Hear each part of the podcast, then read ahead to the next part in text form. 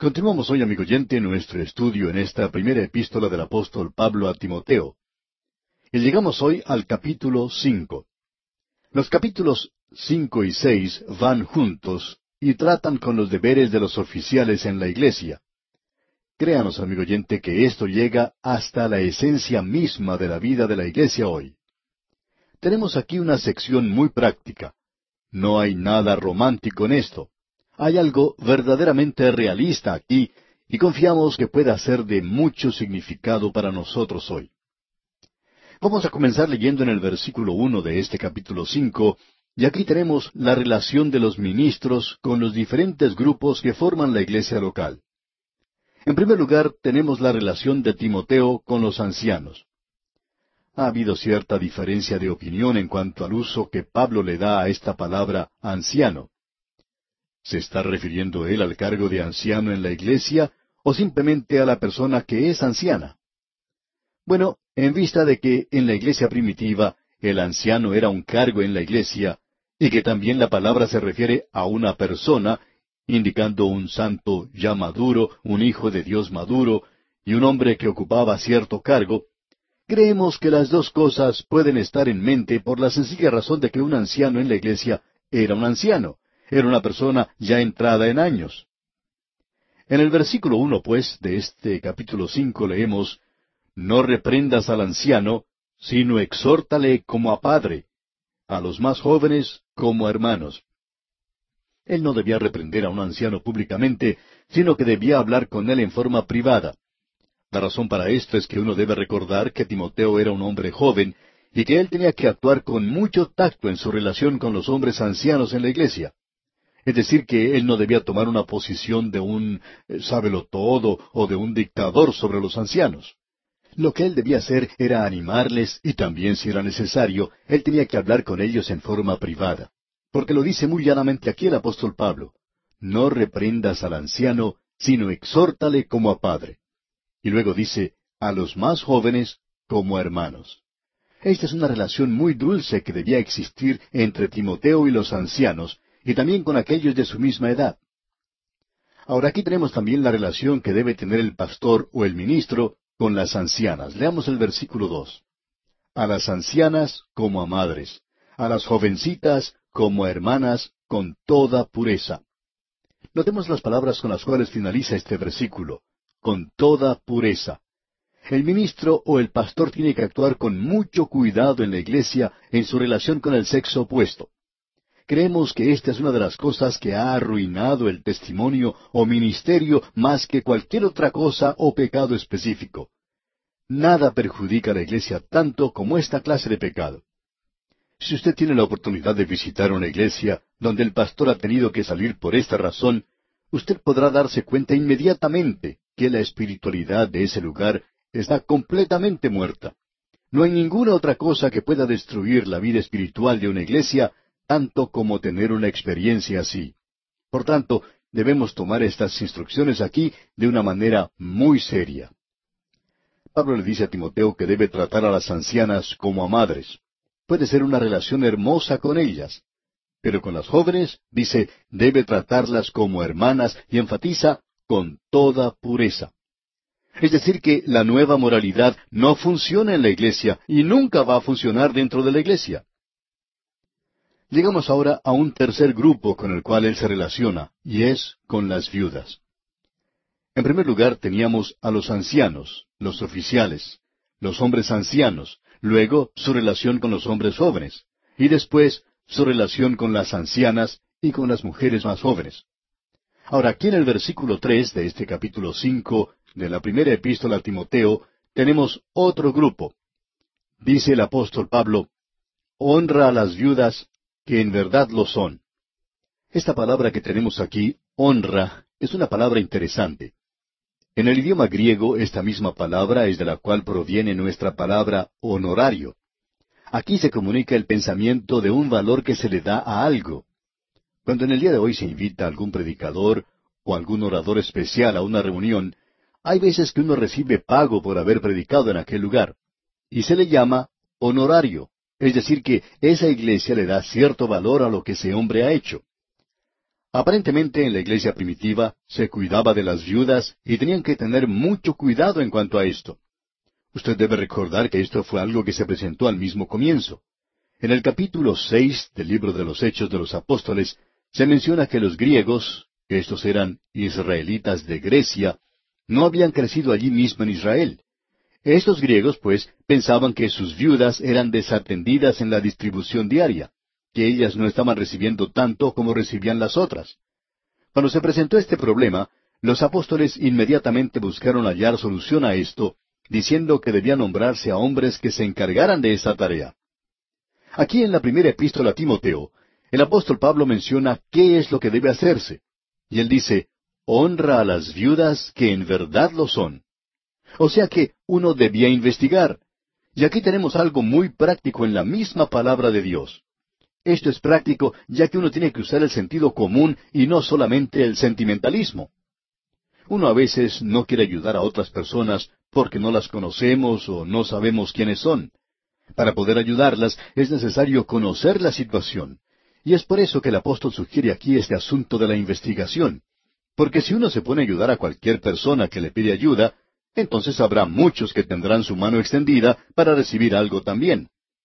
La iglesia primitiva cuidaba de las viudas, pero esto no se hacía de una forma descuidada, basándose nada más que en el sentimentalismo o en las emociones. Es por esta razón que Pablo dice en el versículo tres, honra a las viudas que en verdad lo son. Que los diáconos conduzcan una investigación y que vean cuál es o cuáles son en realidad las viudas, y si existe allí una verdadera necesidad y cuánto es esa necesidad. Entonces sí se puede ayudar. Es muy fácil que las iglesias cometan errores en asuntos como estos. No hay nada malo en tratar de ayudar a los que son necesitados, pero es necesario investigar la situación de cada uno de ellos. Es algo muy bueno cuando uno puede apreciar que en la iglesia se está ayudando a aquellos que tienen necesidad. Y en este versículo tres, Pablo instruye a Timoteo diciéndole, honra a las viudas que en verdad lo son. Luego el apóstol entra en más detalles y en el versículo cuatro de este capítulo cinco de la primera epístola a Timoteo, dice el apóstol Pablo, pero si alguna viuda tiene hijos o nietos, aprendan estos primero a ser piadosos para con su propia familia y a recompensar a sus padres, porque esto es lo bueno y agradable delante de Dios. Cuando se está haciendo la investigación en la iglesia, hay que ver si esa viuda tiene hijos, y si los tiene, hay que ver si ellos la están ayudando o no. Ahora, si no tiene hijos, pues hay que ver si tiene nietos. Si no tiene hijos allí, si se han ido a otro lugar o están muertos, entonces, ¿qué podemos decir en cuanto a los nietos? Ellos tienen una responsabilidad. Ese era el método de Dios. Y creemos que aún hoy es el método de Dios. Aprendan estos primero a ser piadosos para con su propia familia y a recompensar a sus padres, porque esto es lo bueno y agradable delante de Dios. Cuando se conduce esta investigación, esta es una de las cosas que uno puede descubrir. Ahora en el versículo cinco leemos mas la que en verdad es viuda y ha quedado sola, espera en Dios y es diligente en súplicas y oraciones noche y día. Aquí tenemos a una viuda, a una viuda verdadera. Ella es una mujer piadosa y está orando. Ella no solo ora por la iglesia y su pastor, sino que ora por sí misma, por su propia necesidad. Y tiene el derecho de hacer eso. Y permítanos decir, amigo oyente, que a Dios le agrada que usted le ayude a Él a contestar sus oraciones. Y Dios dice que este es el lugar. Cuando usted encuentra una viuda como esta que se menciona aquí, entonces usted puede ayudarle. Eso es lo que está diciendo. Creemos que esto es algo verdaderamente hermoso. Y continuando con este mismo pensamiento, el apóstol establece un contraste en el versículo seis. Escuche usted. Pero la que se entrega a los placeres, viviendo, está muerta. Pero si cuando usted está investigando descubre que esa viuda está en una fiesta, que está entreteniendo a otra gente, diríamos entonces que ella no necesita ser ayudada.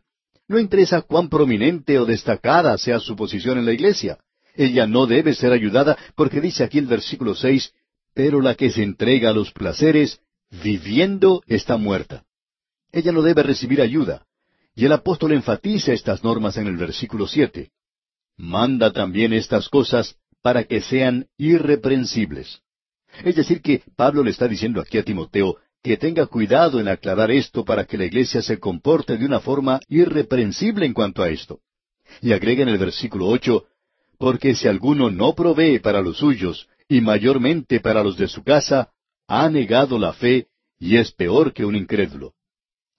Amigo oyente, no sabemos cómo podemos enfatizar más aún de lo que aquí se menciona, de que la viuda debe ser cuidada por sus propios parientes. Si sus parientes están negándole eso, entonces cualquier otro testimonio que puedan dar no va a tener mucha importancia. El testimonio que pueden dar ante la sociedad misionera o en la iglesia no va a tener mucho valor si no se comportan bien en casa. Si ellos no están cuidando de aquellos que les pertenecen, entonces no tienen un buen testimonio. Son peores que los incrédulos, dice el apóstol Pablo. Y no somos nosotros los que estamos diciendo esto. Hace un tiempo nos expresamos de una manera quizá un poco dura y hubo personas que no apreciaron mucho esto en cuanto a este asunto de ayudar a los demás. Pero amigo oyente, debemos decir que la escritura es muy clara en cuanto a esto. Quizá usted pueda errar en cuanto a cosas de doctrina, pero aquí estamos seguros de que no hay lugar a duda. En el versículo nueve, Pablo da esta recomendación. Sea puesta en la lista sólo la viuda no menor de sesenta años, que haya sido esposa de un solo marido. Ahora, ¿por qué se dice eso? Si ella es menor de esa edad de sesenta años, entonces puede trabajar y debe hacer eso. Dice aquí que tenga testimonio de buenas obras, si ha criado hijos. Es bueno investigar lo que sucedió antes en su vida. Y luego, en el resto del versículo diez dice, si ha practicado la hospitalidad, si ha lavado los pies de los santos, si ha socorrido a los afligidos, si ha practicado toda buena obra. Hay que ver qué clase de persona ella ha sido en el pasado. Y si ella está necesitada, entonces hay que ayudarle. Nos agradaría ver que la iglesia, que todas las iglesias en el día de hoy, regresaran a estas verdades, a estos principios básicos y sencillos, y que se apartaran de lo sentimental, de lo que atrae la emoción, especialmente en la época de Navidad o de Pascuas, ya que hay muchas personas que se aprovechan de estas ocasiones y saben que los creyentes tienen buen corazón y les entregan dinero. Esto no ayuda a nadie. Uno está ayudando a alguien que en realidad no lo necesita, mientras que en la iglesia puede haber una viuda que sí está necesitando ayuda. Ella puede estar muy sola, quizá no ha recibido visitas por mucho tiempo, y los hijos quizá ya no están allí. Quizá ellos viven en otro lugar o han fallecido. Quizá ella tenga una necesidad y la iglesia ignora esa clase de cosas. Amigo oyente, esto es algo que lo destaca uno. Si la iglesia hace eso, debemos decirle que esa clase de testimonio se esparcirá por todas partes. Ahora el apóstol Pablo continúa sus instrucciones. Esto es algo verdaderamente tremendo, ¿verdad? Él dice que ella, o sea, la viuda, debe tener testimonio de buenas obras. Es decir, que uno no debe ayudar a cualquier persona que se presente. Pero viudas más jóvenes, dice, no admitas. ¿Por qué? Porque cuando, impulsadas por sus deseos, se rebelan contra Cristo, quieren casarse. Es decir, que la viuda más joven tiene otras cosas en mente. Pensamos que estas viudas deberían hacer alguna tarea en la iglesia, que ellas deberían hacer algo para ayudar en ese lugar. Por ejemplo, cuando una mujer pierde a su esposo, no hay nada mejor que otra viuda vaya a visitarle, especialmente cuando esta mujer queda sola, sin hijos, sin amigos, pierde a su esposo y no le queda nadie. Entonces otra viuda puede ir a visitarle. Ella sabe por la situación que esta otra mujer está pasando, y pueden llegar entonces a ser buenas amigas. Una señora que pasó por esta situación dijo, la visita de esa otra señora fue lo que hizo que yo llegara a tener una relación con Dios que nunca antes había tenido. Las viudas jóvenes van a casarse, y eso está muy bien según lo vemos nosotros. Pero notemos lo que dice el versículo doce de este capítulo cinco de la primera epístola a Timoteo. Incurriendo así en condenación por haber quebrantado su primera fe. Hay ocasiones cuando la viuda joven no elige un segundo esposo como debería hacerlo. En cierta ocasión una viuda que antes había estado casada con un predicador se casó con un hombre adinerado que tenía inversiones en hipódromos. Cuando ella se casó con este hombre, ella de pronto se olvidó de su fe. Era una mujer joven. Estas personas deben ser probadas y la iglesia tiene que tener mucho cuidado en cuanto a esto. Ahora en el versículo trece leemos, y también aprenden a ser ociosas, andando de casa en casa y no solamente ociosas, sino también chismosas y entremetidas, hablando lo que no debieran. Es decir, que están llevando basura de un lugar a otro. Esa basura son los chismes. Los llevan de un lugar a otro, hablando lo que no debieran, dice el apóstol Pablo. Y él teme que ahora que esa mujer ya no tiene obligaciones como esposa y ama de casa, y no tiene hijos, se convierta en una persona entremetida. Y Pablo continúa dando otras instrucciones en el versículo 14.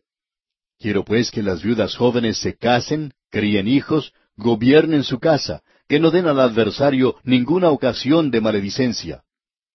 Ahora aquí él está hablando en cuanto al comportamiento del hombre y la mujer en la iglesia. Amigo oyente, no interesa lo que se diga y lo que se enseñe hoy. Hay ocasiones cuando la relación entre un esposo y una esposa ha llegado a ser algo desastroso. En cierta ocasión, una señora le contó a un pastor que estaba viviendo una vida angustiosa y miserable porque su esposo era un borracho que la golpeaba mucho. El pastor le aconsejó que dejara a su esposo. Esto produjo una serie de severas críticas contra ese pastor, diciendo que el esposo debe ganar a su esposa y la esposa debe ganar a su esposo. Y eso es cierto. La palabra de Dios enseña eso.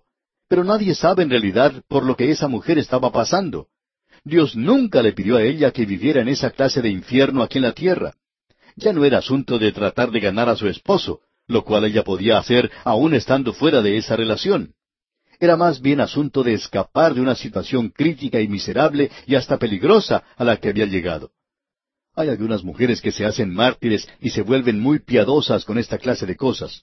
Y eso es lo que se está enseñando hoy. Hay caso tras caso donde las esposas han llegado hasta el colapso nervioso. Y cuando llegan a ese punto, podemos asegurarle una cosa, ellas no pueden ser testigos para sus esposos. Y el apóstol Pablo está dejando muy en claro aquí que estas relaciones en la iglesia deben ser en el nivel más alto posible.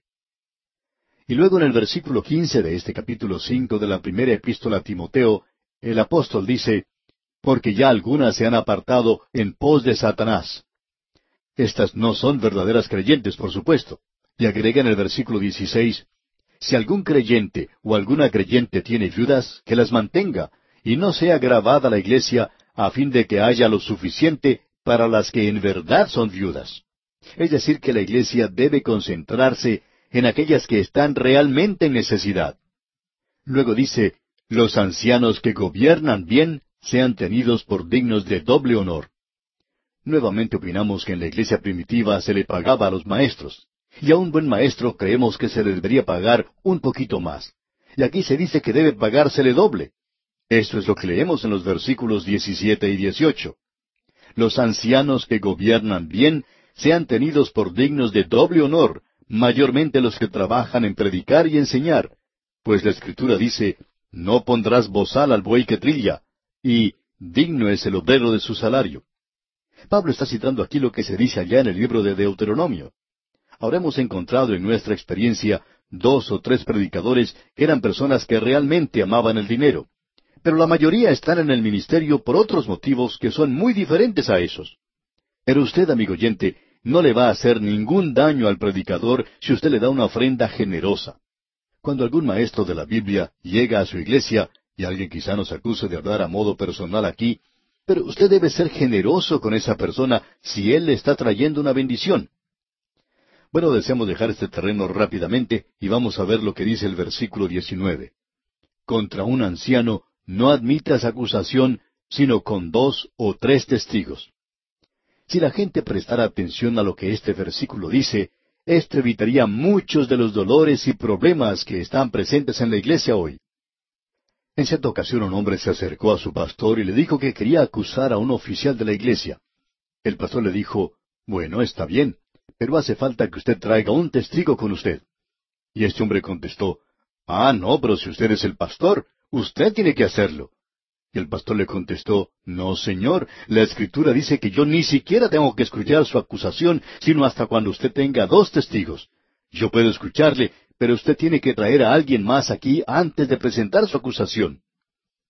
Amigo oyente, si hiciéramos eso, si cerráramos nuestros oídos a todos los chismes y obligáramos a la gente a hacer lo que aquí se menciona, sería mucho mejor, ¿no le parece?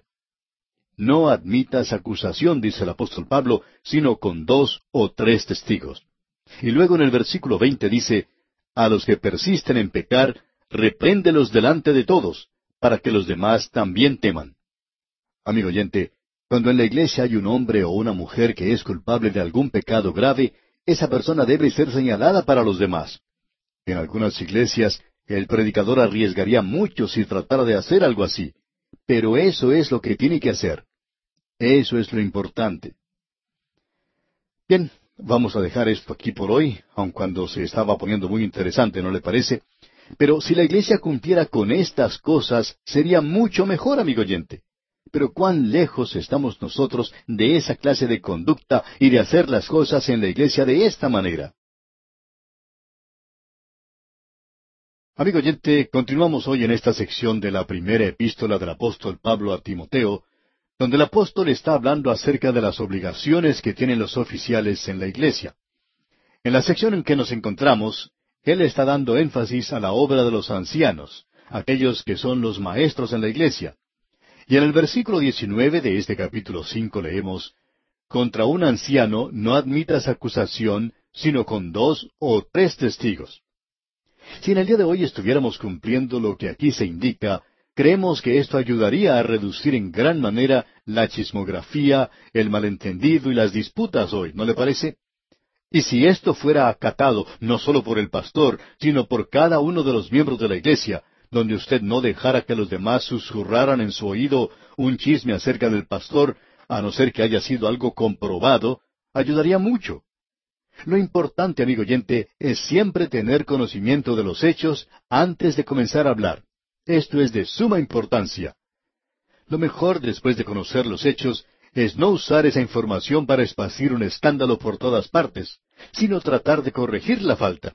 Y esto quiere decir que es necesario ir a las autoridades competentes para eso. Por tanto, la acusación debe ser presentada ante dos o tres testigos. Y creemos que si dos o más personas conocen el asunto, es muy probable que haya otros más que también lo saben. Ahora el versículo veinte dice, A los que persisten en pecar, repréndelos delante de todos, para que los demás también teman. Uno tiene que estar seguro de tener toda la información necesaria, pero después de haber reunido toda la información, si uno descubre que un líder ha pecado, él debe ser reprendido. Ahora aquí surge la pregunta de si eso tiene que hacerse públicamente o no. Bueno, creemos que cuando un miembro de la iglesia peca, y esto no concierne a la iglesia, que eso nunca debe ser presentado abiertamente y tampoco debe ser confesado allí. Pero cuando un líder de la iglesia, un oficial en la iglesia, peca y se reúnen las informaciones necesarias al caso y se ve que esto ha perjudicado a la iglesia, entonces creemos que es hora de mencionar nombres. Y puede que sea el momento de quitar nombres también. Y esto quiere decir que hay que separar a esa persona de la iglesia porque la iglesia puede ser perjudicada si no se hace esto. Ahora, en el versículo siguiente, el versículo 21, dice el apóstol Pablo, Te encarezco delante de Dios y del Señor Jesucristo y de sus ángeles escogidos, que guardes estas cosas sin prejuicios, no haciendo nada con parcialidad. Él tiene que tratar a todas las personas de la misma manera. Quizá haya algunos de los líderes de la iglesia que hayan cometido algún pecado, y él es una persona rica. Quizá haya sido una persona que ha sido buena con el pastor, que haya comprado algún traje para él o algo por el estilo. Bueno, quizá el pastor no se sienta muy inclinado a acusar a este hombre. Pero Pablo está diciendo aquí, y esto es bueno para nosotros hoy también, que uno no debe mostrar parcialidad en la iglesia. El apóstol Santiago, usted recordará bien, dice lo mismo. Creemos que los predicadores cometen esta equivocación, o pecado, podríamos decir, de jactarse de la clase de personas que asisten a su iglesia. Alguien dice, ¿sabía usted que fulano de tal es miembro de una iglesia? ¿Y que él es una persona rica? Él es un hombre muy destacado. Pues bien, eso en sí mismo es mostrar parcialidad. Y eso es exactamente lo que el apóstol Pablo dice que no se debe hacer, demostrar parcialidad al tratar con los pecados. Luego en el versículo 22 dice, No impongas con ligereza las manos a ninguno, ni participes en pecados ajenos. Consérvate puro. Este versículo comienza diciendo, no impongas con ligereza las manos a ninguno. Usted recuerda que ya hemos visto esto anteriormente, que la instalación de los oficiales de la Iglesia se hace mediante la imposición de manos. Y como dijimos anteriormente, la imposición de manos no comunica nada. No hay ninguna vibración espiritual, digamos, que salga de aquel que pone las manos sobre la otra persona. Dijimos que lo único que uno puede transmitir es microbios. Y hay veces en que se puede hacer eso. El doctor Tozer dijo en cierta ocasión, mi padre creía en esto de poner las manos encima, y créame que él hacía esto de una manera muy dura. Bueno, nosotros creemos que la imposición de manos debe hacerse, y en relación con esto un periódico publicó hace algún tiempo una nota corta que decía, antes el padre aplicaba su disciplina en la leñera, o sea, el lugar donde se guardaba la leña. Luego, con la calefacción moderna, ya no hubo necesidad de leña. La afeitadora eléctrica eliminó la correa. Las preocupaciones por los impuestos le hicieron perder el cabello, de modo que dejó de lado el cepillo. Y esa es la razón por la cual los muchachos andan sin control hoy. Al padre se le acabaron las armas. Por tanto, lo único que él podía hacer ahora era imponer sus manos. Y mi papá hacía eso muy bien. Y muchas veces yo me preguntaba si a él le dolían tanto las manos como me dolía el castigo a mí. Pero la imposición de manos es una práctica muy buena. Ahora, el pensamiento que tenemos aquí es el de no imponer las manos con ligereza, es decir, en los neófitos, o sea, el hombre que recientemente se ha convertido. Esa es la razón por la cual nosotros nos oponemos a que personas famosas, recién convertidas, ocupe la plataforma aún para dar su testimonio. En el día de hoy, por supuesto, esta clase de personas están hasta escribiendo libros sobre la así llamada teología. Y por cierto que es una teología muy rara. Ellos no tienen que ser hechos maestros inmediatamente. Pensamos que hoy la iglesia debe ser un lugar de instrucción, donde se enseñe la palabra de Dios y donde los hombres y las mujeres puedan edificar su fe. Lo que tenemos hoy son creyentes en iglesias como el Alcacelser, es algo efervescente, espumoso, y que lo único que tiene es emoción y mucho hablar en cuanto al amor. Bueno, eso es maravilloso. Y el apóstol Pablo ha dicho ya que eso es muy importante que sea demostrado en la iglesia. Pero amigo oyente, eso tiene que estar anclado en la palabra de Dios. Pero la equivocación que cometemos muchos de nosotros es que siempre interpretamos la experiencia como si fuera la prueba verdadera. Ponemos el carro antes del caballo. La palabra de Dios es la prueba. Y la experiencia debe seguir a eso y debe probarlo. Pero la experiencia no debe contradecir la palabra de Dios. Y ese ha sido un gran problema en el día de hoy. Esos hombres que son llamados ancianos aquí, obviamente eran los maestros de la iglesia primitiva. Y creemos, como vimos en la ocasión anterior, que ellos recibían un pago por esto. Y creemos que en la ciudad de Éfeso el apóstol Pablo no se encontraba allí en ese momento, pero allí había literalmente miles de convertidos en esa zona cercana y estos necesitaban enseñanza. Entonces, estos hombres llamados ancianos eran sus maestros. Y este era un asunto bastante serio para este joven misionero, el de seleccionar a aquellos maestros y el de nombrarlos para que enseñaran la palabra de Dios. Y esto es lo que Pablo le está diciendo a él. Ahora, antes de entrar en el próximo versículo, que siempre me hace sonreír, tenemos que concluir lo que dice este versículo 22. El apóstol Pablo dice, ni participes en pecados ajenos, consérvate puro. Es decir, Timoteo, no te comprometas, no llegues a ninguna clase de acuerdo. Eso es lo que él está diciendo aquí, porque algún día llegará alguien que será un recién convertido, tiene un testimonio maravilloso. Ah, dejemos que él lo presente, y este hombre se levanta y predica un pequeño sermón. El apóstol Pablo está diciendo aquí que usted es participante de pecado con él si hace una cosa así debe mantenerse, conservarse puro. Uno tiene que estar seguro que estos hombres están anclados, asegurados, bien fundamentados en la palabra de Dios. Bien, aquí tenemos este versículo que, como dije anteriormente, me hace sonreír. El versículo 23 del capítulo 5 de la primera epístola a Timoteo. Leamos. Ya no bebas agua, sino usa de un poco de vino por causa de tu estómago y de tus frecuentes enfermedades. Ahora este versículo ha sido abusado mucho. En primer lugar quisiéramos aclarar que el vino que aquí se menciona no es como una bebida, sino como una medicina. Y nos preguntamos si Timoteo tratando con este grupo de diáconos allí en Éfeso, no habría llegado a tener una úlcera en el estómago.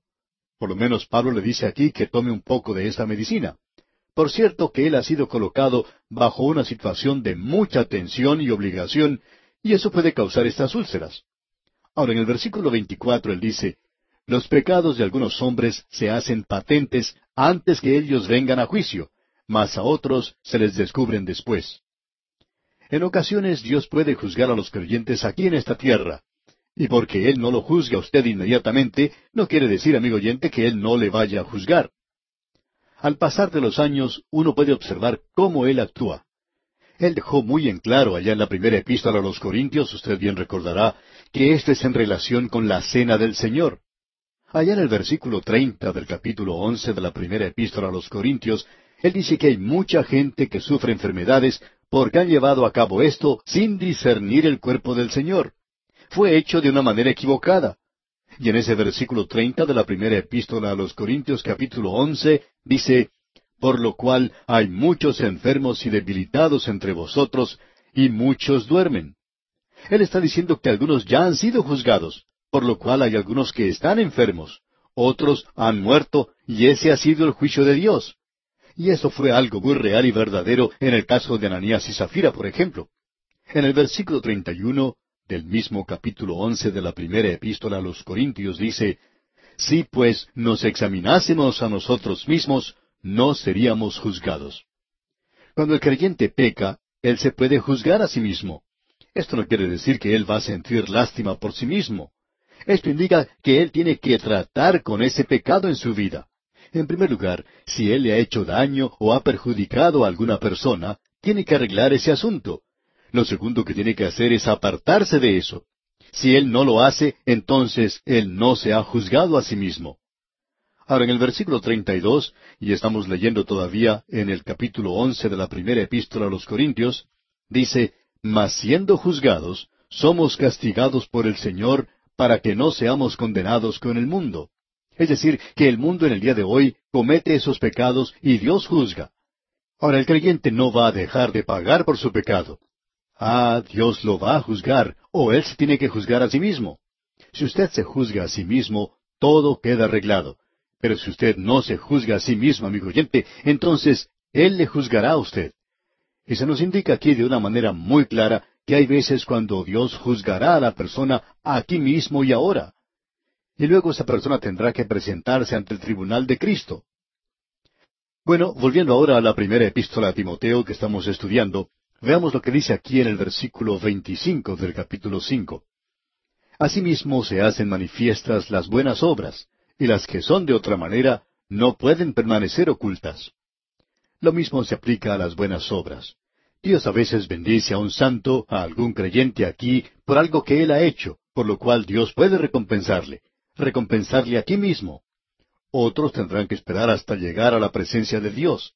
Y creemos que esto ha ocurrido en la vida de muchos de sus santos en el presente. Continuamos ahora con este mismo tema en el capítulo seis de esta primera epístola a Timoteo, y aquí encontramos la relación del ministro con otro grupo. En realidad es un grupo aquí formado por aquellos que son siervos. Veamos lo que dicen los primeros dos versículos del capítulo seis todos los que están bajo el yugo de esclavitud tengan a sus amos por dignos de todo honor, para que no sea blasfemado el nombre de Dios y la doctrina. Y los que tienen amos creyentes, no los tengan en menos por ser hermanos, sino sírvanles mejor, por cuanto son creyentes y amados los que se benefician de su buen servicio. Esto enseña y exhorta. Nos gustaría pasar mucho tiempo aquí porque creemos que este es uno de los lugares importantes en la palabra de Dios. Aquí tenemos esa relación que debe existir entre la parte laboral y la parte patronal. El creyente debe trabajar el día completo para quien sea que esté trabajando. Si él tiene que trabajar hasta las cinco de la tarde, entonces tiene que trabajar hasta esa hora. Hay personas que abandonan su tarea dejando su herramienta en el aire. No completan su tarea y la persona que es un creyente debe cumplir con su tarea de todo el día para poder recibir el pago por ese día. Pero supongamos que su jefe es un creyente. Eso coloca todo esto en una base completamente diferente. Esto lo eleva aún más allá de cualquier clase de contrato. Una fábrica cuyos dueños son creyentes utilizan como obreros a muchos estudiantes de seminarios. Esta gente hasta recibe cuarenta y cinco minutos por día durante los cuales pueden tener una reunión en la iglesia y todo ese tiempo lo paga el patrón. Es realmente maravilloso estar allí. Cuando se felicitó a uno de los patronos por esto, éste contestó, no nos felicite a nosotros, porque nosotros hemos descubierto que muchos de los que trabajan para nosotros son creyentes y ellos hacen una tarea mucho mejor que cualquier otra persona.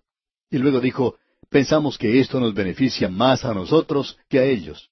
Nosotros pensamos que son unos empleados maravillosos y en realidad no les estamos quitando o dando nada de más. Y ellos están cumpliendo con nosotros en una forma sobresaliente. Esta es una relación maravillosa. Y como este, tenemos muchos otros ejemplos. Hay un lugar donde el patrón es creyente y todos los trabajadores siempre escuchan nuestro programa. Y no solo lo escuchan, sino que también apoyan este programa de a través de la Biblia. Usted puede apreciar, amigo oyente, que el cristianismo no es algo que solamente pertenece a la iglesia, sino que obra aún en el taller. Se ensucia las manos en el trabajo, a veces hasta pone sus pies en el barro, no en el barro del pecado, sino en el barro de un trabajo duro. Regresando ahora a estas grandes verdades con las cuales el apóstol Pablo está tratando, con aquellos que no están cooperando, veamos lo que dicen aquí los versículos tres al cinco de este capítulo seis de la primera epístola a Timoteo. Si alguno enseña otra cosa, y no se conforma a las sanas palabras de nuestro Señor Jesucristo y a la doctrina que es conforme a la piedad, está envanecido, nada sabe, y delira acerca de cuestiones y contiendas de palabras, de las cuales nacen envidias, pleitos, blasfemias, malas sospechas, disputas necias de hombres corruptos de entendimiento y privados de la verdad, que toman la piedad como fuente de ganancia. Apártate de los tales. Él está tratando aquí con estos hombres orgullosos que se encuentran en el ministerio y por cierto que causan muchos problemas al ministerio. El orgullo no es algo que vaya muy bien con el Hijo de Dios. Debemos reconocer que somos pecadores salvados por la gracia de Dios.